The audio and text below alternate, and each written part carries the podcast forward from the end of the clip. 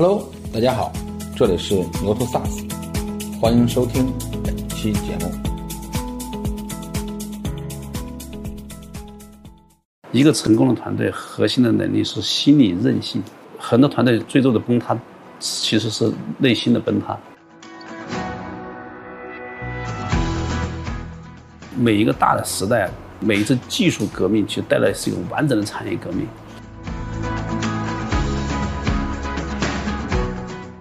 不要把自己想的太太渺小，其实人还是有无限可能的。当公司最核心的人，他对产品缺乏这种感知、洞察的时候，其实是很危险的。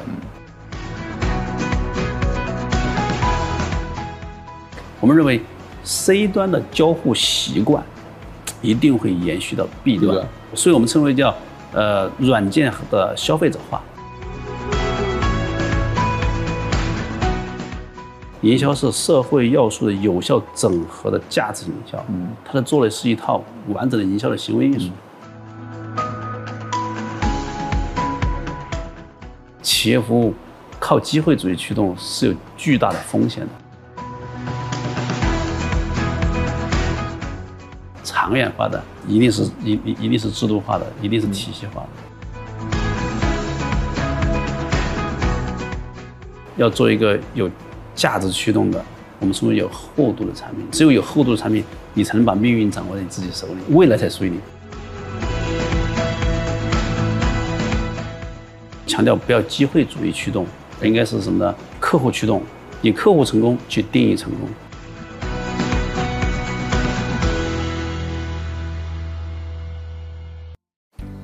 二零一一年吧，应该是移动互联网的元年。那年，新浪微博然后快速的火起来，整个触屏手机呢也慢慢的普及了。那个时候，罗旭应该还在《新京报》，作为一个多年的媒体人呢，他正在酝酿一个新的想法。他准备进入一个他自己完全陌生的领域——企业软件市场。我一直在想。罗旭的突然闯入，对整个中国的 SaaS 行业，它的意义是什么？他奉行互联网快准还能打法，在给行业带来一股新风的同时呢，也让整个行业里的创业者呢，感到了惴惴不安。他的姿态呢，更像是一个挑战者，一个用 To C 武装到牙齿，挑战 To B 的斗士。我知道，就是在你们开始的时候，两千。呃，一零年还是一一年？全面铺开干是二零一一年，但想这件事情可能前面有两年在想这事儿。当时我觉得，开始肯定会有一个，比如说火种，有肯定有的东西，要不刺痛到你了，要不让你兴奋了，是吧？对吧？呃，你是说就是这个动因是吧？对。呃，这事儿以前也有人问过我，我是觉得创业这个事情呢，它还是要因人而异的。我说有有些人是适合创业的，有些人其实真的不适合创业。其实我我是不赞成每个人都去创业，那肯定还是应该去找到自己最喜欢的、最合适的事儿做。每个人在这个位置上去发挥自己的创造性和价值，对，都是难能可贵的。我是发散性思维的人，我自己特别喜欢一个词叫守正出奇，总想在做好当下，从出去想想别的事儿的人。对，所以就是说跟性格有关系。经历呢，我最长的经历应该在创业前，在那个南方报业集团和在新京报。新闻单位大部分时间是向前看，看社会、看经济、看趋势、看未来。对，受这两个环境的影响吧，加上还有一个年龄，在我三十五岁左右的时候，其实我就在思考这个问题。我觉得我们还算比较幸运的一波人，就在三十五岁以前，在同龄人中，对，应该算是小有成就，小有成绩了。当时在那个位置上，你已经做到一个一个天花板。如果说就这样下去，再过十年或者再过二十年会怎么样？其实想到那个时候，你还是有点。焦虑的，有点恐惧是吧？很清晰的那种路径你能看到，好也好不到哪去，嗯，对吧？那么更重要就是对趋势的判断，这个社会环境啊，嗯，在发生巨大的变化。对，其实你看每一个大的时代，每一次技术革命，其实带来是一个完整的产业革命。所以我觉得二零零八年当时奥运会的时候，中国移动推出 TD 的那个所谓的三 G 不是很成熟，当时就提出三 G 只是个过渡嘛。对，它就很短，它要就跳跃到四 G 来。其实你就感觉到移动啊，还有是四 G 的技术啊，会给整个社会带来，我认为是各行各业都会用新技术重新刷新一遍的机会。对，是的，所所以当时简单讲就是说，还是看到了一种大的时代在新的技术和文化，当时包括开放创业、创新这种文化的驱动下，会有无限的机会，就跟这个 SARS 二十年主题很像，无限可能。其实当时的感觉也是，这个社会会产生无限的可能，自己又到了一个职业的焦虑期。我觉得可能还有不甘心。对对对，我觉得还是觉得自己可以超越自我，去做很多更能做的事，更想做的事。你的出身是财务出身，吧？对对对，然后在媒体待了十多年，是，企业软件完全是一个陌生的领域，呃，也不完全陌生。可能原来顶顶多是用户嘛，对，我是用户啊。对吧？对吧？那个时候作为用户，对中国的这个当时你们用的，不管是财务软件还是什么软件，有些什么抱怨吗？或者是觉得这玩意儿太烂了？呃我觉得计算是一个陌生的跨界啊，对，那其实我觉得也是一个水到渠成的一件事情。首先呢，就是说我们是软件用户，作为用户的话，你对一个软件的价值和体验是会有很深的感知的。而且媒体又是一个特别注重效率的一个地方，因为报纸的生命周期就二十四小时，所以它所有的工作都需要高效率的去周转。最后你会发现，没有工具是不行的。好，再发现你你上了一堆的工具，你发现这工具解决不了问题。其实解决不了问题，对，它就很 low 嘛。你像那时候我在我的办公室，我我用是 Windows 系统，我就打开了我的计算机的远程桌面共享、远程开机、远程登录。因为我回到家之后，经常有报社的事要处理，对，是那我又不可能跑到办公室，登录着远程桌面的管理，就会就进到我的计算机拿资料啊、做东西、编辑啊，或把信息发给别人。但他还是不方便啊。那时候是哪年？那时候是一零年之前。其实，在零零七零八的时候，我们已经属于这种状态了。对这个叫实时在线要求就已经很高了。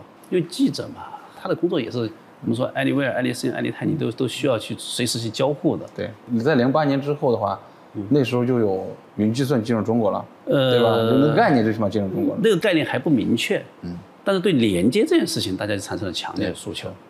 那时候虚拟化呀、什么那个云云桌面啊之类的东西，对对对对，其实就已经已比经有了。较流行。所以我觉得我们是一个用户，但是我们也是一个产生了强大的痛感的用户，嗯，所以就找了很多供应商来交流，嗯，交流完之后发现，其实很多供应商啊，我我们是认为当时对整个技术浪潮的认知，嗯，其实是非常有局限性的，对，而且呢，这里面出现一个很大的问题，老一代这种创业这个软件是供应者，就还是以自我为中心，更多强调是功能的堆砌。对甚至就是说，就是需求的这种叫全满足，这也是很很可怕的一个事儿。就你有什么需求，你告诉我，我就全部给你做出来。嗯，对但是用户的需求很多就是伪需求，所以最后就把软件做的就体验极差。所以我们自己买的软件最后用下来，体验非常糟糕。那个时候其实两个结合嘛，嗯一个感觉自己是用户，另外一个感觉就趋势到了，这两个部分的叠加才有了后加。上自己又有想法，就觉得我要做软件，我就不这么做。真是这样的。对，就你要没这个想法，你也不会想干活。对对对对对。那时候有一刻是是一个挑战者的冲动，其实呢，我觉得那时候和现在来讲呢，可能心态还不太一样。那时候有点初生牛犊不怕虎，就站在一个门外汉的角度，觉得还是有一点傲慢，就感觉这东西做的太 low 了。所以不是说是挑战者，当时想做一个颠覆者，就觉得这是如果我们来做的话，就是我一定不这么做。对对对，去按照它新的方式去做。我觉得这是一个其实是挺好的一个一个心情，只不过说你最后你还要回归，你还要遵循这个行业的一些客观的规律。就像我记得当年有一次采访吴钊的时候，当时我问了他一个问题，我说你怎么看这个格局嘛？对，他说他其实那个话很刺痛，嗯，就是他说我给了你十年的时间，你依依然没有做出来，那你是该死。他其实那个时候觉得就是我能做一个更好的，不像现在这样的东西。所以每个时代，我觉得有这种创新者和颠覆者都是好事儿，对，它会驱动整个产业的变化。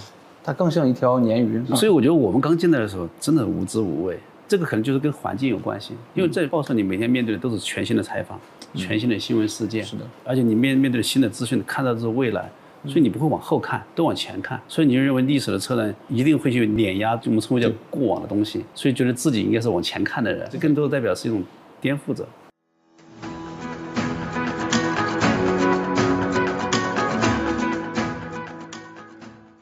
二零一二年吧，有一次重大的收购，彻底引爆了整个中国企业级服务市场。微软斥资十二个亿呢，收购了 Yammer。也就在这个前后呢，中国有了明道啊，然后 Tita 啊，还有早期的像金标呀、MO 都先后成立了。呃，传统的厂商呢，也几乎推出了自己的新的产品，比如说用友推出了有空间，然后金蝶推出了金蝶微波。云协同的赛道突然一下变得特别特别的拥挤，成了厂商的必争之地。这件事呢，更像一个硬币的两面，一面呢，它无疑加速了这个行业的一个快速的发展；另外一面呢，它也加剧了整个行业的竞争。但对于分享而言，他们的挑战才刚刚开始。呃，其实外界呃对你们刚进入这个市场的时候，就那个打法是有疑义的。我们说叫软件消费者化的打法。对对对，刚才说真正开始是一二年。一一年进入市场，其实真的发力的时候还是一三年，就是一一年到一二年这一年半的时间，还是在做原型、做产品，嗯，呃，做很多实践的一个事儿。哎，你知道外界对你有一个说法吗？你说叫叫叫融资狂魔，对吧？这个我觉得这是误解。我我觉得从开始不管是谁，那次肯定都是难的。比如说，比如说你第一次一二年拿 IDG 那轮钱，是不是也也很困难？其实还好吧。首先我是做财务出身的。第二呢，是我我我觉得我个人来讲，就是你看我们公司林松在管产品，嗯，全良在管营销，对，呃，其他各个口的人都比我专业，实事求是讲。但是我觉得我更像一个做商业思考的人，嗯，同时我又做财务的，我能把这东西可能变成一些模型。我觉得我面对投资者的时候，其实比别人有优势。这个优势是什么？这个优势是能把账算得很清楚。我觉得是能把故事讲清楚。其实很多创业者，我觉得是很优秀的，但是他他讲不出来。对，所以他往往会把投资者讲晕。那至少我能告诉你，国外的趋势怎么样，国内的现状怎么样，竞争格局怎么样？那我想做什么？我有什么优势？我有什么短板？你给了我钱，我们大家会有一个什么样共同的未来？同时，你给他设定一些所谓的关键的一些指标，你又能把这指标一步一步的实现，最后你和投资人就很容易形成共识。就媒体这段经历是不是对这个东西加分也很重？我觉得未必。因为这个跨界太大了。当时我自己给自己有个定位，就是说，你别看我们是跨界的，创业就是件很专注的事情，就没有钱多人傻的人。所以要要做到一个很基本点是，你在内行面前你不外行，你在外行面前你要基本做到你很内行。那时候有有痛苦过吗？其实我们经历的最大的痛苦，初创期的时候就是不知道做成什么样的产品。当时创业的时候。只是一个大方向性的判断，就是移动办公、社会化办公，这是当时很清楚的。当时呢，其实主要还是集中在办公和销售这两个维度里，甚至在中间还老摇摆，究竟做成什么样，其实不知道。所以就反反复复的试，就可以说分享销售真真正正一点零产品出来之前，前面至少做了五十版。产品，甚至说就是当时研发人员少，你觉得他们就很快速就做出那种所谓的你可以点一点能跑得通的那种，所以叫 POC demo，demo，让你看看靠靠不靠谱，满不满意。我们自己就是第一个用户，我们自己反反复复用，有做成 BBS 模式的，有做成老 OA 模式的，啊，甚至有有段时间还把它做成了像百度的那个知道模式的，啥模式都做，就不停的试。最痛苦的就是说不知道做一个什么样的产品，因为我当时和团队我们都聊说我们要做一个。面向未来的产品，嗯，呃，这个未来这个概念太大，所以面向未来的时候，一一场移动办公，所以我们就把现有的产品的形态，从心理上就把它给否定了，就产生那种菜单模式，心理上就不接受。那不接受，你未来东西你又不知道，所以反反复复弄，反反复复弄。但我觉得还是很好的，是有有一个趋势。刚刚你提到，就是说为什么我们的打法比较消费者化？嗯，就后来我们就总结出个道理，我们认为 C 端的交互习惯一定会延续到 B 端，所以我们称为叫。呃，软件的消费者化趋势，一定是未来。那消费者化趋势和这个社会化的这种融合，那应该会产生新的，就是中国软件的新形态。所以你看，慢慢就形成了底层是通讯。一三年的时候，我们 IM 就上线了，而且我们为上不上 IM 这件事情，内部吵得一塌糊涂。嗯，可能搞了六到九个月。就是 IM 是吧？这件事对呀，对。因为因为你要做 IM，你不能做假的 IM，你得做个真的即时通讯。所以首先你要真做即时通讯，你的技术难度、对投入一下就要上一个量级。那你有没有这样的资源？有没有这样的技术？有没有这样的人？究竟这东西去靠不靠谱？大家也不知道。但我们最后觉得它应该是 IM 的模式。第二呢，它应该是信息流的模式。对。就当时更多的对标的还是看朋友圈和看微博嘛。对。它一个信息流的模式，这才符合社会化信息的分发的原则。因为这两个价格都有个特点，叫以人为中心。嗯。这底层是通讯，然后做成信息流的模式，在这在这两个架构之上，对，M 也是以人为中心，对，社会化的模式也是以人为中心。有了以人为中心，我们觉得再来构建各种各样的这些交互，这个逻辑就通了。嗯，这个痛苦估计折磨了我们一年半的时间，到一三一四，一一年、一二年反反复复的折腾。是。到一二年的十月份，我印象很深刻，就拿到 IDG 钱的时候，那个时候我们的产品第一代产品基本上就出来了，但它那时候还没有 IM，那时候就做成像个微博一样，就就是个信息流，但从中间你要审批啊，都是靠艾特去分发。对，就是有有点像压像码压门，真的是这样的，就觉得那个模式应该是一个好的模式，但是后来发现它还是不方便，因为艾特那种信息它还是太浅了，它的提醒度太弱了。嗯，你要艾特你一百条信息，你分不出主次了，对，对吧？最后发现还缺一个东西，到了哪哪个是着急的，哪个不着急对不知道了。所以一三年的六月份左右，我们说我们这又折腾了大概大半年的探讨，我们上了 IM，所以重要的消息从 IM 里面去去分发的时候，立马产品的体验交互感哗就上来了，所以这个是最痛苦的事情。回头讲就是说，这是一个很宝贵的经历，其实应该是公司最宝贵的一种能力和传统。对有有段时间就慢慢不为这个事情焦虑了，对，忙着去做，它变成一个常态就不焦虑了。这就是很危险的一个事情对。，是吧？因为当公司最核心的人，他对产品缺乏这种感知、洞察的时候，其实是很危险的。他就不是产品驱动了，他就可能变成了其他的东西驱动。当有种机会去驱动一个公司的时候，这公司就开始跑偏。就我们后来也就这样呀，也也是因为这样的事情，我觉得是跑偏了一阵的。刚才你说，呃，应用消费者化，嗯，对吧？其实是有点向 C 端去走的。对，嗯，比如说在刚开始的打法，你们的给行业里边这些人的感受，嗯其实还是说老罗想用 to C 的方式干 to B，然后然后那个时间到底做了些什么，或者是对你现在来看最大的收获是什么？我是觉得是这样的啊，分两段来看。那今天的打法和那时候完全不一样了，但是我觉得我们的初心都没变。其实做营销这件事情呢，核心是说你要可复制，嗯第二可网络化，嗯第三呢，它核心是要占领用户的心智。所以我们一方面说特别注重品牌和用户心智的这个，我们称为叫引领。建设对，对，虽然是一个初创公司，可能那时候在同行的这个 SaaS 公司中，我们对品牌的建设、品牌的推广花的力度是做的最大的。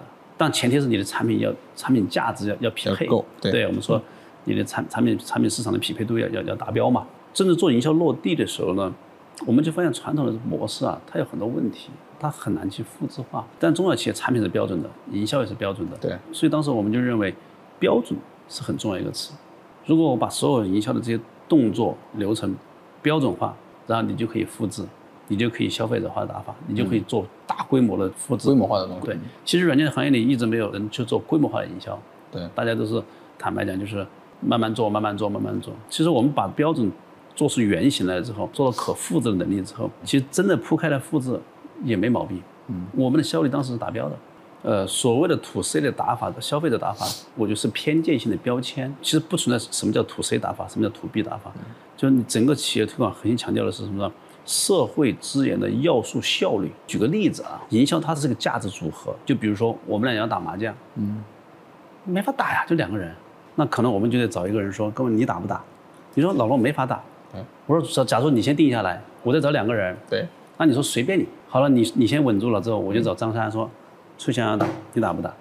你要打的话，三缺一，我们找第四个人就非常容易。对。你看，你就是一个社会要素，对。他也是个社会要素，嗯，另外一个就是社会要素，这个时候就凑在一起了。我们以前的营销啊，我觉得它是一种什么呢？它它没有分层，它是个单层营销，嗯。所以直营和渠道之间的关系没有产生社会要素的嗯叠加，它不是它不是一个我们称为叫叠加关系，它是个简单的加法关系，甚至是个对冲关系。对很多公司的直销和渠道是对冲的，嗯它是一个它是一个分层营销，或者说按产品线分层，对或者按区域按分层，区域分层。对，或者按颗粒度大小分层，嗯对它没有形成这样。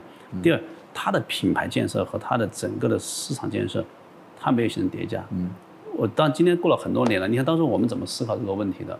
大家以前有很多误解，认为我们做社会化营销在烧钱，其实不是。今天这事儿可以简单复个盘，我们做广告，一年投入大概多少钱呢？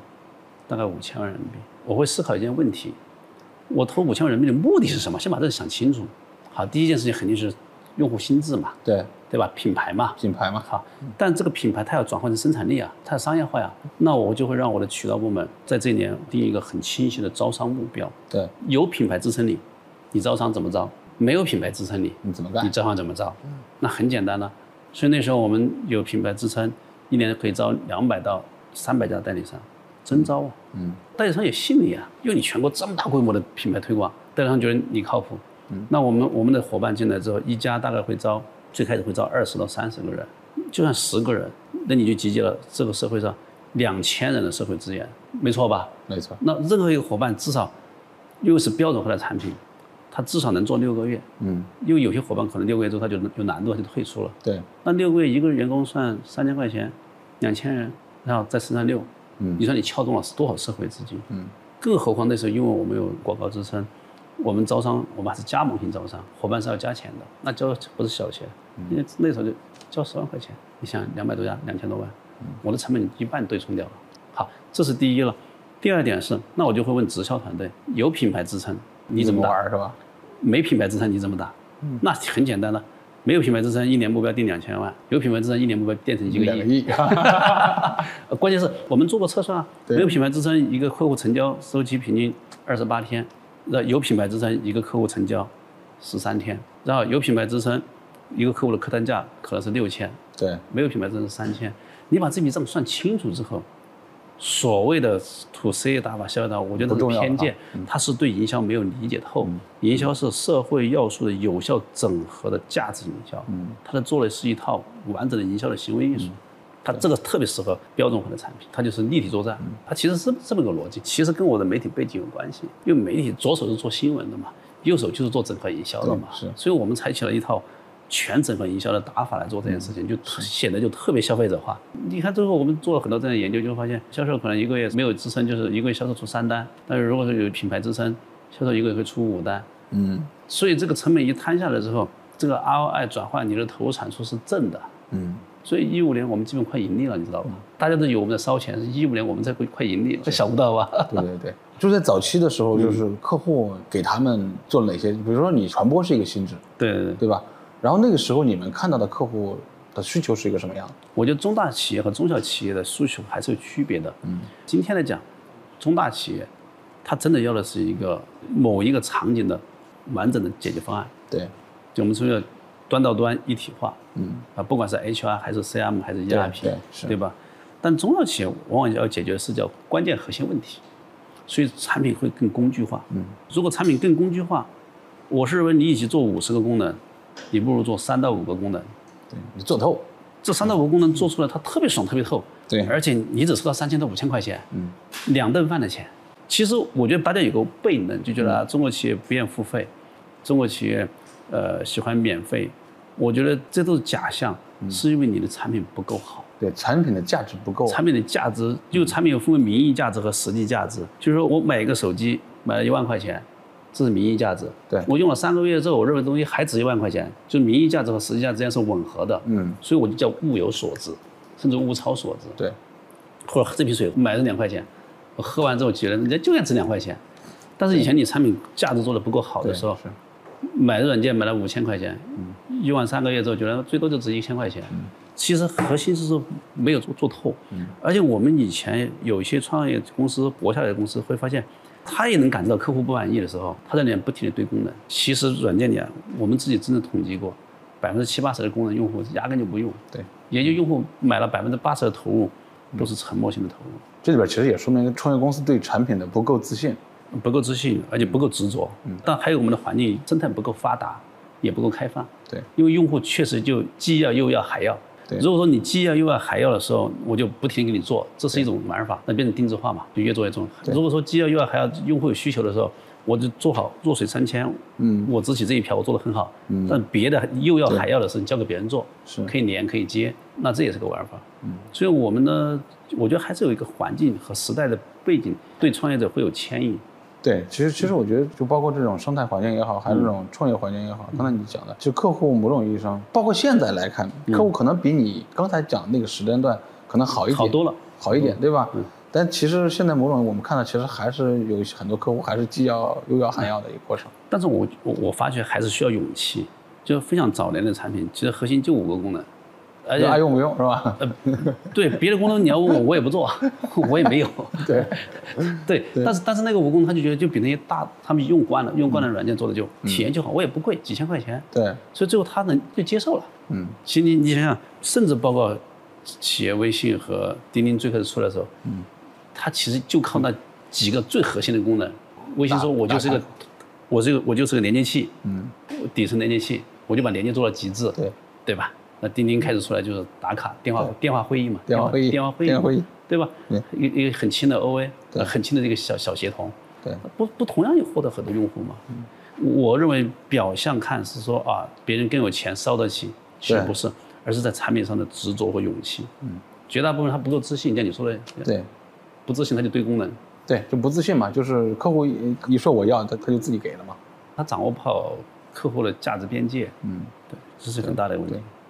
比如说我们说苹果也一样，对吧？对啊苹果手机其实嗯它很很很容易很很难，就是说我为你做，但不过它是个 to C 的东西啊。嗯嗯嗯，然后它其实你比如说，这有点就是有点像我们说 to C 和 to B 的那个过程，对吧？就是 to C 呢，它更多是以我为中心去判断客户需求，然后去做产品。对，to B 呢，更多的是被客户牵引的会比较多，嗯嗯嗯。因为我不做他就不给我钱，对吧？对，我觉得这是低维的思思考。我们说以客户为中心，应该是说以客户的需求为一个基点，嗯，但是应该以什么呢？以价值为导向。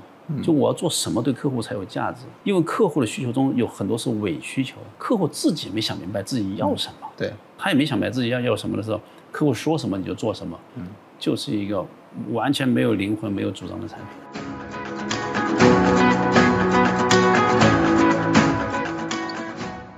二零一四年十二月十二日，双十二正酣之时，阿里重磅推出了钉钉，再一次杀入了企业级软件市场。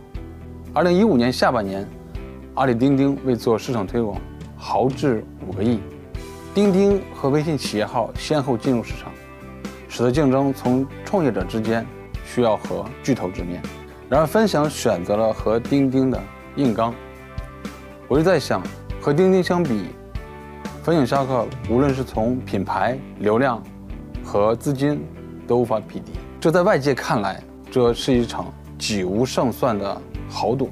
然而，为何罗旭却毅然决然地选择了战斗？这背后到底发生了什么？你刚才说，二零一五年你们盈利了，我们基本快接近盈利。对，就接近盈利，对吧？对啊就是说再努一把就是盈亏平衡，是吧？对吧对，就这是不是也是和当时黑钉钉，然后有有那一个广告之战的呃，前因？我我觉得还不是，就是说我们的二零一五年快盈利之后呢，呃，从从内心上讲还是想更快。第二点呢，还是想更大。那个时候有快的基础嘛？你比如说，有用户是不是已经被赶到某一种状态了？那时候公司已经出现了每个月环比百分之二十的增长的趋势，但是就是说每个月环比百分之二十增长，你还是感觉到是不是还有更好的空间跑得更快？对，我我正好请了一个假去美国，我我在路上一直思考这个问题，后来我就跟吴浩讲，还可以再快哈。我们还可以做一个大的改革。嗯，当时吴浩我们俩一商量，我说我们应该把产品做成 free meal 的模式，前端免费，后端变成付费转换，就从纯粹售卖增长模式变成免费的触达客户，对，再转换收费的模式。我觉得如果这条路跑得通，我们就会成一个工具型的公司，有可能会变成一个生态型的公司。因为一个好的生态，它要具备是技术平台，还有流量供给，对，对吧？你如果没有流量，别人是不会跟你走的。我们这种模式，按照这种增长来讲的话，呃，还是比较传统。因为那个时候，就虽然也看到了，就像钉钉和微信的叫不叫企，就不叫企业号叫企业号，嗯，但是觉得他们两家其实那时候都还还在做准备阶段吧，在市场上还没有很强的这种爆发力，对，就一四，他们俩都是一四年底开始，所以当时心里也有这个窗口期的感觉，所以觉得再过了一两年，这些大厂干出来了是吧？他们自己就是具备了这个更强能力的时候，我们想做这件事情的机会就没有了。对，所以我们觉得我们自己可能还有一年半左右的窗口期。嗯，利用这一年半的窗口期，要用一些更加激进的打法去抓住这个机会。嗯，到最后你叫你叫大而不死嘛。嗯，你大到一定的程度的时候，你能和他想死都死不了你能和他对抗的时候。对，所以当时就想了，就在打法上就采取了一个非常极端的打法，就是把前端产品免费了。嗯，但这个事情就是，当我们还做了测试。嗯，在武汉打完之后，当时就决定在武汉做做两个月的测试，所以有些事情就是这样武武。汉测试完的数据是非常成功？非常非常成功。如果如果武汉很那个数据很差，也就这事可能就先停下来了。对对对，所以我们在武汉投了一百多万的广告，嗯，就在整个武汉投了一百万，然后把公司的资源全调到武汉去，打完之后数据跑出来，模型跑出来，嗯，非常好。接着在全国就推广，其实也很好。嗯，一五年的九月份到一五年的十二月份，整个数据一下子暴涨。但那个东西真的就是说，就是它窗口期太短了。对，因为我我印象中很深刻嘛，钉钉是一六年的三月份。全面发力，他一五年下半年开始说要拿五个亿来砸市场，对对，他开始做准备。他一六年的三月份一做测试的时候，我们的品牌背书能力和资源投入跟他就不在一个量级了，所以瞬间我们那个就失速了，咣就掉下来，就下来了。在你的判断一，他给应该有一年半的时间窗口期，但他其实没有给到你一年半，对，六个月，六个月是吧？六个月，窗口期非常短，对。就它的到来对你意味着什么？一个是失速，另外一个你的成本会非常高了。呃，如果如果没有它的对冲，我们成本是 OK 的。上次我和金目标的那个文龙在聊这个话题，就是说，老虎当时其实是投了他六千万美金嘛。然后当时老虎的判断呢，在于就是说，可能我给你二十亿，你这事能干成，假设，嗯哼，对吧？但是钉钉来了之后，我得给你一百亿，因为钉钉会把整个的市场的价格规则，规则和价格都彻底改了。你原来你获得一个线索注册五毛钱，对，钉钉来了，我得我得可能翻翻很多倍，当然了，对吧？这样的话，其实我觉得在外界来看，其实你从流量、品牌、资金，可能都和钉钉是，其实外界来看肯定是个必输之战，是吧？哎，其实我对这事儿啊，我都没这么看。有有段时间，大家也老问我怎么看这个事儿啊，不管是我自己还是我的团队，今天来看，我觉得。都认为我们那是那是一个非常好的思想实验和和实战实验，其实奠定了这个公司，我觉得可以走十年、走二十年非常好的基础。为什么这么讲呢？我先说一下当时的数据啊，今天可以讲了。我们当时做免费测试的时候啊，数据是跑通了的。什么叫跑通？一方面是流量的增长，对，一个月可以增加一万家活跃企业，活跃企业这个是我们认为是 OK 的，对吧？一个月增加一万家活跃企业，而且持续增长。第二点是这些企业，我们走，我们测了九十、十一、十二嘛，十个月。从第二个月开始，因为因为他进来免费用，我就服务他。对。服务他之后，我就会去做销售的转换。对。说你还还更高阶版嘛？文浩他们是跑通了，有百分之二十五的企业转换付费了。嗯。而且我付了这个钱，这一万家里边有百分之二十五转化回来了。对，而且转化效率很高，体验了以后再付费也不贵嘛。对。所以转化的这个钱，把我的总的运营成本是能盖掉的，能盖得住的。当时不是个流血打法。是个流量打法，就相当于我把销售漏斗变得更大，转化率是是跑通了的。对，貌似觉得这事情很成功，但是后来我我我我们我们总结下来呢，还是就是给我们自己一个很好的启发和启示是什么呢？做企业服务啊，这种做法呢，至少有几点。嗯。第一，你的核心竞争力不是构建在产品上，对，是你的经营模式之上。对对对。这就违背了这个行业的一个最核心的规律。你比如说，呃，像 Room 这样的产品。它刚出来的貌似也很薄，但它产品的体验和能力是极致的，所以貌似它很薄，想想抄它，但是你你很难完全击穿它的。对。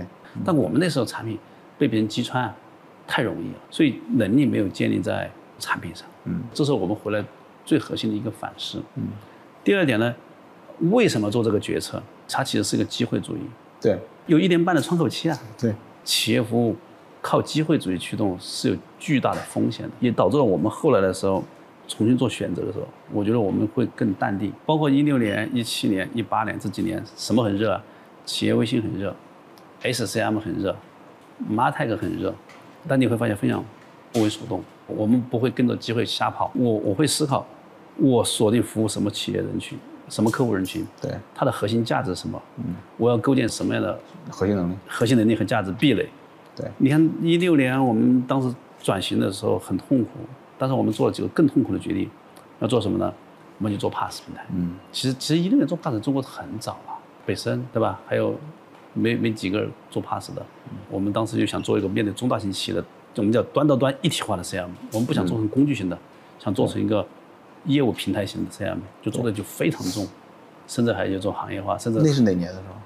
就是一六年底一七年我转型以后嘛，对，就这个事儿反思的是说能力没有建立在产品价值上，建立在机会上，嗯，这是我们最大的反思。嗯，当然第三还有那次打完之后，我我们就发现啊，企业服务营销模式可以创新，一个营销和企业成长的规律，它就是持续长期，对，不会说短期内的，嗯，靠一招一招鲜，靠一个出奇兵，对，一下子就把这个战斗就结束了。结束是吧？其实你看今天的钉钉也好，今天企微也好，也快了，都回去了。再个两三年，他们也十年了，嗯也没说他有这么多的资源投入，有这么大的这个这个又能怎么样？又能怎么样？对。也没看他们三年五年就把这战场就扫定了，对，没有，这才是我觉得其实特别难得的一个，其实我觉得，呃，这是一个所有创业者的一个一个问题。我觉得不是单独存在于分享或者你们身上，就所有人在创业的早期呢，其实我觉得都会偏急，着急，对吧？是除非这个人已经有一次成功的创业经验，对吧？他或者在这个行业里边，哎，你说的这个很重要。我们以前在做媒体的时候，基本就是三年就定。那南方都市报一九七年干干到结束战斗了是吧干到两千年的时候，在广州已经很牛逼了。对，然后新京报零三年干干到零六年的时候，在北京也也很牛了。嗯，就是三年的短周期，所以当时确实有这种急躁性，就就是这种思维定式，就觉得我们三五年这事儿肯定搞定就是就 搞定。了。其实其实那时候资本从一一年到呃从一四年那波资本哈，对，其实资本也是偏挤的，大家都是五年期或者是那年期，就是三年之后我要退出的，对对。吧？我能我哪能等到你五六年之后啊？等十年，对，现在其确实是这一下就进去就十年，你很难嘛？哎十年感觉还才是开始啊对。我们说我们要的是为什么叫牛市？牛市就是看持续的往上走，嗯，但千万不要说是猴市。跳着是怎么着？你看到你今天很牛，赶紧掉下来。对其实很多公司是猴性发展，对，它不是牛性发展。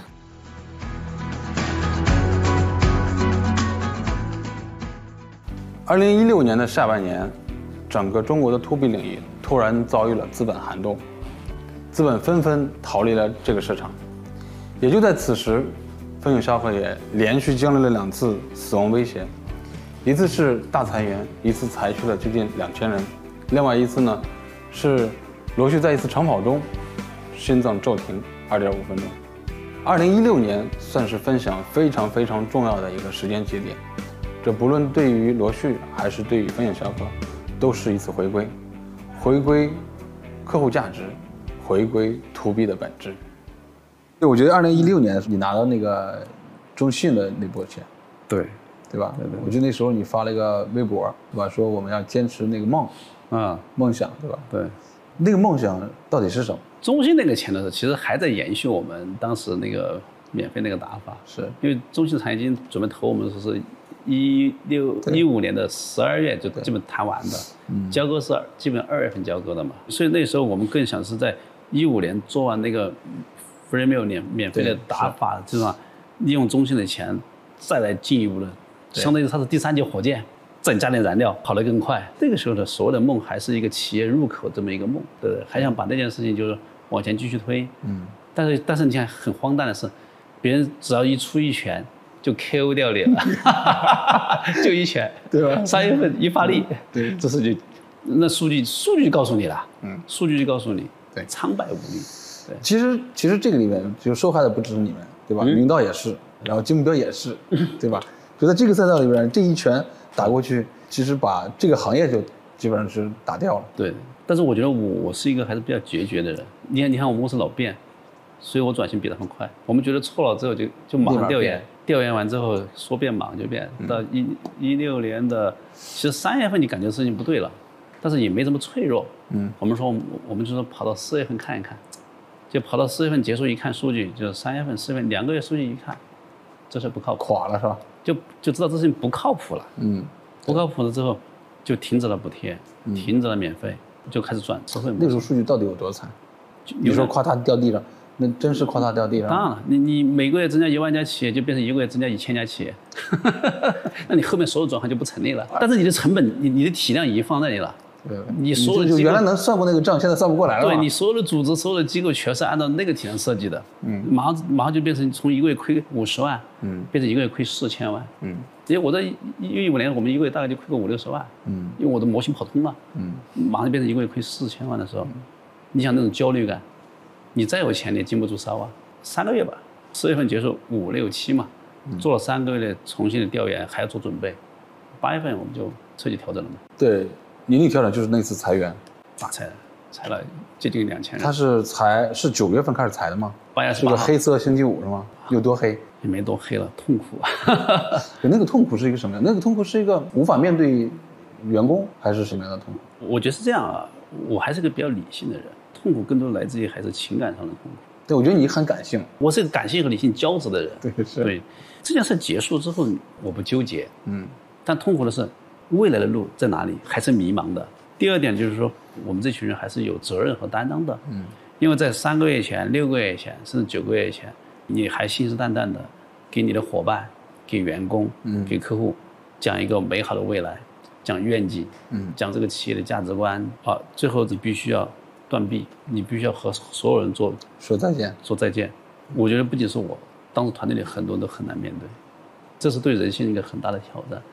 对，就是这这个里边，我觉得在在创业这个过程中，嗯其实是你们这么大规模的去去从两千多人直接一把裁下来，2800人两千八百人对？一把裁下来干，掉两千人，一基本上两天之内全部做完，它是一个快速节奏的结结束的一战斗。是一个充分准备，嗯但是是一个快速快速决策的一个过程，丁丁这一拳出来，把你们未来打没了。彻底击碎了。更重要的是，他把很多人的信心打没了。就这后边你做了一些什么样的调整，然后再回来。刚才你思考那几点，我觉得对行业是有用的，包括对你本身或者对团队，对，然后留下那些东西。其实我我是觉得那个事结束之后，我们无非就是两个方向嘛，一个是向内看，一个是向外看。嗯向外看就是说，究竟路在哪里？当时我们也也不是这么绝望啊，裁完人手里还有钱台湾人我们手里还有接近四接近四个多亿嗯现金呢，对 就但是就是这个就是还是有底的嘛。向内看就是，其实我我觉得蛮难得的，分享很幸运，就是我们在思考我们做错了什么。嗯，其实并没有怨天尤人啊。你看，我们也很少出来说啊，这个钉钉就不讲武德，免免费补贴啊，这我觉得这就是竞争嘛，对对对，对吧？竞争很正常的富有富的玩法，穷有穷的玩法是吧，你不能你不能一出来说别人比你富，你就说别人不讲武德，是吧对吧？这个东西我觉得是太矫情了，是吧？嗯所以呢，更多的思考就是向内看。嗯，当然向内看，其实刚才我也讲到一点，对就特别好的就是说，大家更尊重什么？强调你的产品的竞争力。对第二呢，更强调不要机会主义驱动，对应该是什么呢？客户驱动，价值主义驱动。你看我们现在提了一个价值观，以客户成功去定义成功，都是站在什么呢？站在客户的视角去谈公司了。以前我们是站在自己，以前以前分享有一句话叫“连接企业一切，连接一切企业”，但是站在自我，我是谁？对对对对吧对？我来了，我看见，我还要征服，是那种凯撒那种，就是你看起来很很忽悠人，嗯，但实际上你眼里是没有客户的，是你心中没有客户，最后你被击穿是必然的事情。的所以我们提出说啊，以客户成功去定义成功，接着就思考另外一个问题：客户是谁？客户需要什么？所以就向外看。嗯向外看的时候，呃，整体上讲，觉得我们有几个判断。嗯第一，我们希望去做一个有厚度的产品，不希望再重复去做一个取巧的产品对、对轻的产品。对，因为只有有厚度的产品，你才能把命运掌握在你自己手里，就客户才属于你。未来才属于你，不是客户属于你，对对吧？因为你有厚度，你就能真正给客户创造价值。嗯，你给客户真正创造价值，你和客户就就就相依相伴。那么做，既然做一个有厚度的产品，你的选择客户的选择就发生变化，嗯那就无非是往 to C 走，还是往 to B 走。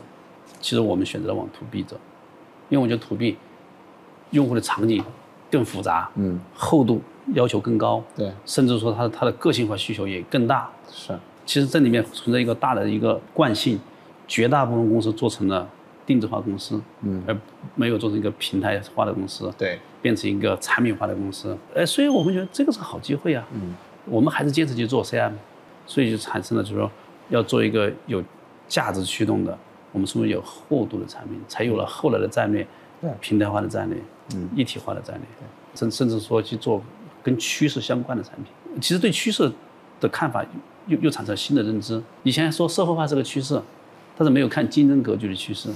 一五年、一四年，企微和钉钉叫微信的企业号，其实我从我们心中，我觉得还是存在那种，真的是那种叫无知的、傲慢的，就觉得他们做 to C 的，他们做 to B 不一定懂，搞不定嘛，对吧哎，？搞不定，除了有钱还还有啥呢？对对但是除了有钱啥也不是但是但是有钱确实是一个是对对，有钱确实可以。确实确实 确实可以做有些对是吧对的，所以那种傲慢和那种对趋势判断的那种盲目啊，就导致出了很多问题。嗯所以我觉得我们更看重说大的趋势，我们就会发现，其实土币这个赛道有可能会做二十年、三十年，是的它，更长远。对，呃，土 C 呢，不是说不好，土 C 也很好，嗯，但我们觉得土 C 赛道呢，它还是偏短平快。如果纯粹讲 CM，你看土 C 的 CM 更注重的是流量的触达、流量的线索啊分发、流量的获取、流量的培育，对对吧？但是涉及到后面的项目管理、流程管理、业财一体化、渠道管理、客户成功管理，土 C 的 CM 基本不涉及。我们觉得这和我们理理解的，我们说要更长远趋势来看的话，我觉得在土 B 赛道里这块对 CM 的诉求可能会更饱满。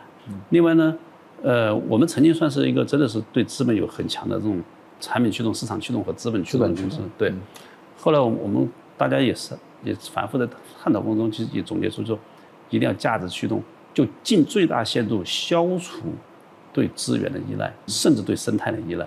当时的判断是，土 C 当时已经热了对，，SCM 已经热了，但我们觉得它虽然热，但它还是对生态有依赖的，嗯，因为你得依赖它转到别人身上，也，所以我们有了这个切肤之痛之后，就希望一定要让命运长在自己手里。对，所以就没有往 to C 那个赛道去偏转，但是并不是放弃，就是保持一个很小的体量、很小的团队，嗯。保持一个跟随、学习、观察的状态，但重心和资源都在 Pass 上，嗯，都在 CM 上。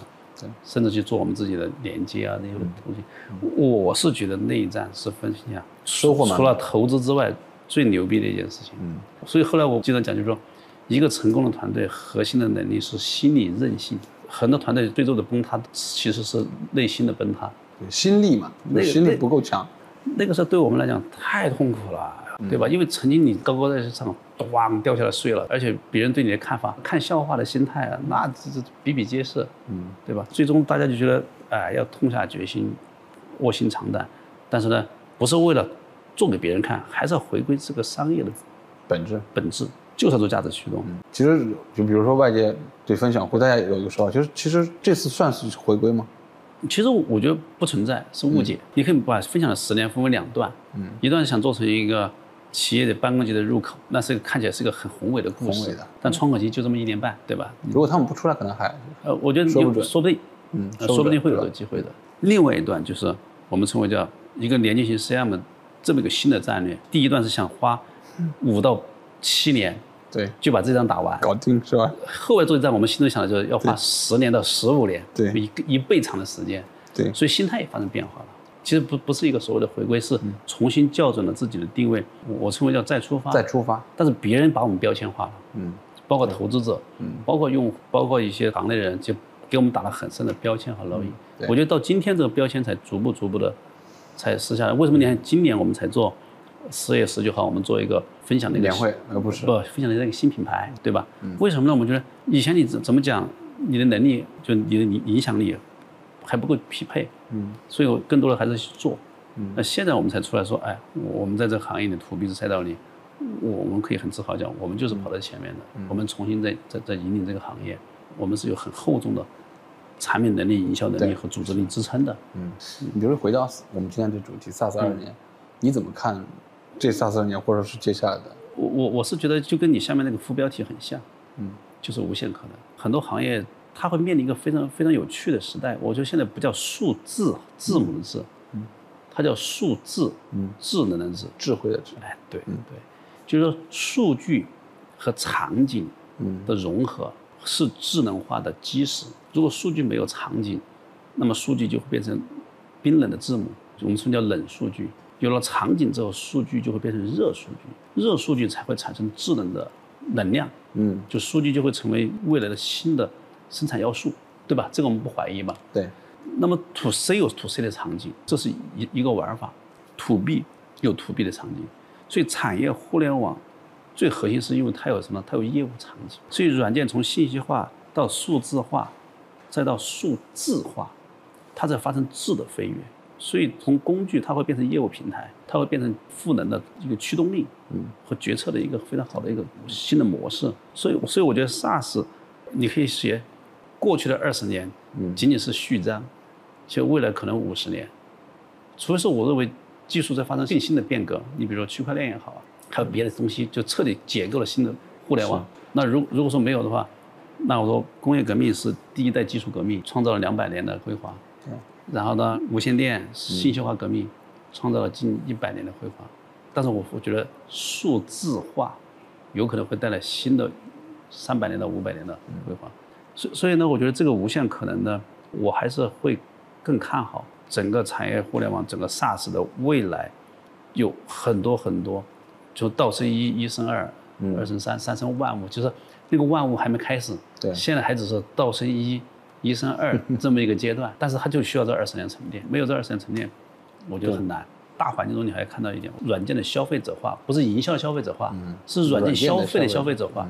我我最近跟一些投资人聊天的时候，我就老说，我说我大学毕业九七年，我一年的工资两万五，占了奖金可能三万块钱都不到。九七年，对，我在深圳嘛，我的第一家公司中国建筑，我在他他他深圳的分公司四局，我们买一个 OA，花了三十多万，接近快四十万。我的工资两万多，乘上十五倍，嗯，是一套软件。今天在北京招一个年轻人，十五到二十万，嗯，招一个业务总监，三十到四十万，对。现在卖一套 SaaS 软件，不也就三十万、四十万？也就是说，现在企业的成本是一个人的工资，嗯。所以软件的真正的消费者化是它的性价比的变化。就未来的企业其实就两种，说数字化转型已经迈过门槛的。和数字化转型没迈过门槛的，对，就像我们说以前在工业革命时代说你电气化改革迈过门槛的，这电气化的公司还是没电气化的公司，对，没电气化公司你还就是一个传统铁匠铺，就慢慢就衰落了嘛。它就两两个带刺，就像生物进化一样。嗯，我所以所以我觉得大家没有必要去焦虑去看所谓的周期。对，其实我个人认为周期这东西挺挺机会主义的，好公司是会穿越周期的，好的创业公司创业者他其实是要要理解周期，善用周期，善于在周期中去找到自己。更好的这种状态，嗯，但是一定是穿越周期的，嗯不是为周期而焦虑。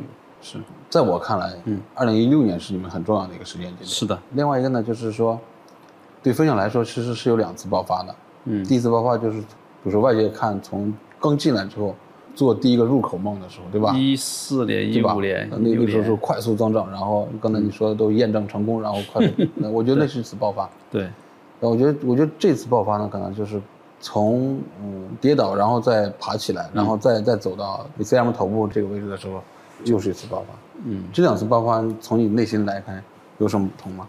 一次是用一种奇特的东西，突然吸引了别人眼球，就还一招鲜吃遍天那种感觉是吧？对，它是个新事物，在别人都还没有完全醒过来之前，就你抢了一个先机。嗯，它有极强的时间的窗口性和机会性。对。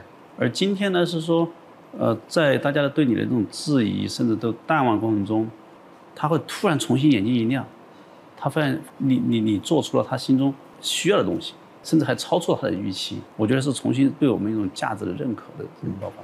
对对，就我觉得这这次的东西可能得到的更多的是尊重，而不是当年那种更多的是一种新奇。嗯我印象中很深刻，在一四年一五年，我拿开手机给别人划我们那个产品，说你看用这种东西去。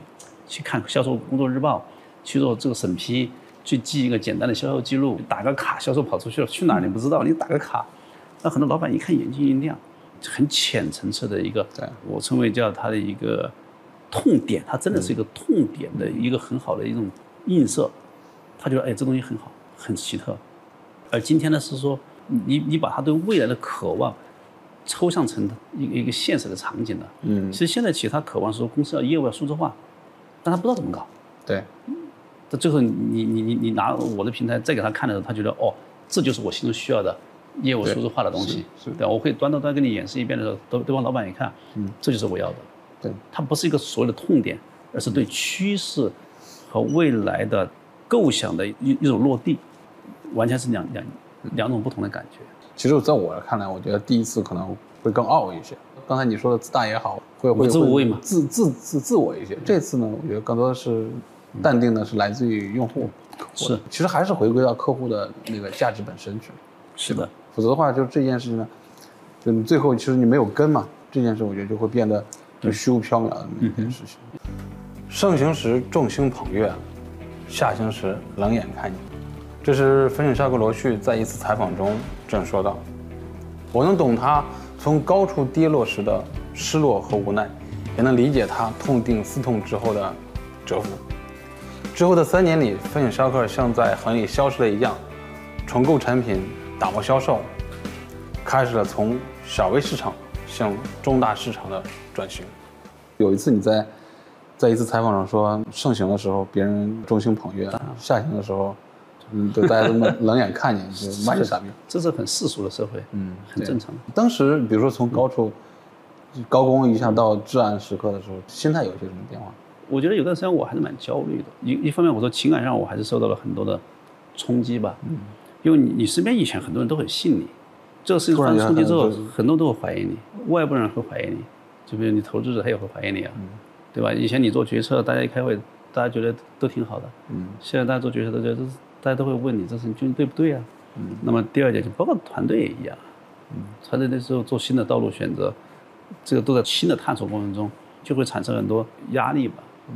我我觉得我还是有一定的叫愧疚感，还是觉得自己冒进了，太就是太冲动了。嗯。就给公司给团队带来这么大的损失，而且很难以承受之痛。我记得应该是一六年的，我们俩有一次吃饭嘛。啊。我记得那次那时候你说，嗯，你要去挑战戈壁赛嘛。嗯哼。对吧？还有一次你带着孩子去的，好像就是那一年，戈壁就去了三次。对，去了三次。那其实是用那种对抗压力吗？是对抗压力，所以包括我去跑步也是为了对抗压力，那 最后把自己跑挂。对对对，就是因为你挂与不挂之间。其其实人是这样的，人不怕有压力，任何人都有压力都不怕的，关键你要有压力排解的通道。嗯。要不你有知心的朋友，嗯，要不你把这事儿想明白了，对，要不你有知己，嗯，其实，在那种环境下，你看员工对你有期待，公司受受到重大的创伤，嗯，那我们往前走，坦白讲，那个时候是纯粹归零，纯粹归零之后再往哪走，还要重新思考，关键是你我们自己还有一个过程，消化调研的过程，对，你也没想明白，那大家问到你说你咋回答？你不给个明确的方向。这个团队他就会，他的凝聚力就不够了，他相信力不够，他就会溃散。对，我觉得是林松应该是一五年加入是吧？对，林松是赶上了这次大战，也经历了这次最难的这个时间，经历了，全程经历了。这算是一段蛰伏的一个过程，就是后来基本上就分享消失掉了，三年。对吧？基本上三三年多的时间，然后一七一八一九，我记得我有两次叫你说我们有什么活动，你说医生跟我说了，我不能离开北京，对吧？身体是一方面原因，确实我觉得当时没什么没什么可说的，因为我们选择什么？你看 to C 的产品，哦 to B 的产品做轻量级的，或者甚至包括我们说 SCM，包括马太的产品，我觉得六到九个月可以做出 MVP 产品出来，然后一年到一年半就会做出一个一点零产品，就会进入市场了。但是我们会后来选择的是一个更长的、更长、更重的路。那其实完整意义上讲，我们的 PaaS 平台是一七年开始动工，呃，一七一八是双双线建设，又做产品又做 PaaS，一九年是迁移，所有产品往 PaaS 上迁移。所以那个时候虽然我们也在做销售，更多卖的还是早期的轻协同产品和轻 CM 产品。你出来说啥？嗯，你你处于在重重新修一个摩天大楼挖地基的时候，对吧？是，你说别人也不信你。对，是是。吴浩是什么时候离开？吴浩是应该是一七还是一八？他应该是在一八年，一八年春春天，春天吗？嗯。然后那个时候，其实吴昊他的离开其实是你们标志，是不是标志着从从小微市场要开始到重大市场？对，做战略，我们认为绝大部分公司能力都不差的。其实核心是战略的落地是大的问题。嗯。但战略的落地呢，首先是组织和人才要匹配。嗯。但这东西不是说换人这么粗暴啊，不是这意思。他其实说。要对组织和人才进行重新的腾挪和配位，那这个过程中确实就存在说，呃，重新去做校正的事情。嗯，对，有些同事可能他会适应，可能有些同事他就需要去重新找到自己的位置。嗯，对，所以我们那时候人才人人事动动荡，那也非常大。就现在看，是不是有一种稍稍有点幸福的感觉？比如说分享就像一个黄埔军校，嗯哼，对吧？到处都是你的人，散落了各各地的。嗯我我不这么看。就是说，首先呢，呃，铁打的营盘流水的兵，人才流动是正常的，对，任何一个企业都正常的，都一样。但你要说做黄埔军校这件事情呢，我觉得它其实它有褒贬之说。褒义说你在培养人才，贬义是说就是你没有给人才创造好了成长通道，所以人才才会流散嘛。要这样来看这个问题，这也是今天分享我觉得能能够重新慢慢的有竞争力的原因的另外一方面。我们其实现在更注重组织和体系。其实我在十周年会上我讲了说，我自己心中我有我新的目标的。我这公司要从以前就是创始人带着公司一路狂奔，慢慢它要变成什么呢？它要变成公司靠制度。靠体系，靠团队，它其实要去创始化的。我现在比以前轻松太多了。但以前我觉得我他妈就是一个工作狂，嗯，狂人，一天到晚不停的工作，而且这个公司你不在公司，公司就不转了那种。你你觉得觉得自己有多重要？其实有时候离开你是可以的，离开你更好。对，所以有时候你要回到你的位置上去，就是你船长就得到这船长的位置上去。那件事情给我们带来了太多思考了。靠一个强人，靠一个牛人。公司在创业初期是没问题的，对，长远发展，一一定是一一一定是制度化的，一定是体系化的。其实你刚才说用了三年的时间，对吧？嗯。然后做产品的调整，对，从一个选择更难的或更厚的一个产品，然后包括组织的调整，其实就是更有价值竞争力的赛道，空间也更大。嗯，包括国外，包括国内，真正从从小微市场到中大市场转型成功的，我觉得凤毛麟角，极少。因为你在一个下行的这个赛道里边，下行的过程中，其实再想崛起来，其实非常非常难。各行各业荡下去再起来都很难。应该是二零一七年的时候，一七年，你去你去了一次沙沙特是吧？啊，去美国吗？对美国，我去了，对吧？他那次对你有一些什么影响？我觉得就是更坚定吧。嗯，更坚定。对，更坚定。就当时就转型往中大走嘛。对，更坚定。因为当时我们我们在 SaaS 那个大会上，你看到了营销的智能化。营销的数字化，而且我们也看到 Oracle 的产品，也看到 SAP 产品，也看到 Salesforce 还有很多创新公司产品。你会发现，但是你看国外的时候，它其实它已经变成一个作业平台了，嗯，纯数字化作业平台。而且营销中，它会通过场景，通过通过 AI 它建模，嗯，它可以做很多分析，做智能化。其实它从一个管管控型、管理型，对，它变成一个赋能型的平台。所以当时在美国，虽然我觉得时间短暂。但通过那种交流，我们对中国的 CM 呢，未来趋势其实是更坚定的。但是呢，也产生另外一个更坚定的想法：中国 CM 不能做那样子。因为我看完老外那些产品之后，你发现能力确实很牛，但形态很传统。对对对，它那个形态，我我们认为在中国人手里啊，用起来会费劲儿。嗯，就这还是一个习惯的问题，习惯问题。所以你要回到本土的企业的趋势、企业的特点。然后就找到你最佳的，我们叫价值创新点。所所以那那时候回来，我们回来之后给自己产品定位就叫连接性，嗯，对吧？嗯。但是我们没有大去吹去讲，嗯。那原因是说，这个事儿，我我我们是觉得它需要很长的构建时间，对，它要做出原型客户来，嗯。但为什么想要做连接呢？后来就发现，我做成传统的 CM，它还是给一个企业服务的，嗯。但企业自身已经生态化了，嗯。所以他要的 CM，它不是一个狭义的 CM。它变成了广义的 CM，它是要把上下游之间、把生态的整个数字业务完全全局构建起来。对，拥有今天能走到今天，就从传统的财务软件变成了 ERP，我们叫破圈了。他如果拥有今天没有破圈的过程，拥有今天今天就不是今天的样子。对，它从一个单应用到了一个一体化的应用。耶，你说对了，CM 也是一样的。所以我们从美国回来之后，觉得 CM 从单纯的做一个企业自己的叫销售管理，它其实应该变成企业自己的它的整个业务链，嗯，就是它基于生态的业务链的全局的，就是一个客户生命周期的端到端的一个解决方案。当时我就自己取了一个几几个词儿嘛，嗯，我说叫全渠道、全场景、端到端一体化，嗯，但要做的话，难度挑战就比传统做一个 CM。要高三到五倍了，嗯，因为它的外延更大，更大了。就像你做财务软件、做总账工资报表和做 ERP 两回事儿一样，是，对吧？其实你看，当年和今天拥有一起创业那帮小小兄弟，为什么今天拥有出来了，还有人在还活着？但活着的，你看它的边界，嗯，和今天拥有就不在一回事儿了。就谁破了这个圈，谁就重新定义了这市场。对，所以我觉得我们当时还是有种冲动。我觉得我们团队还是那种冲动型、理想型的人，就觉得，哎，我们要要要去重新定义谁啊？嗯。我们要做成一个，就是连接型的 CM。在在金蝶呃进来之后，嗯，对吧？就是变成投资人之后，外界有有一种看法，觉得是是一种自救的行为，是吗？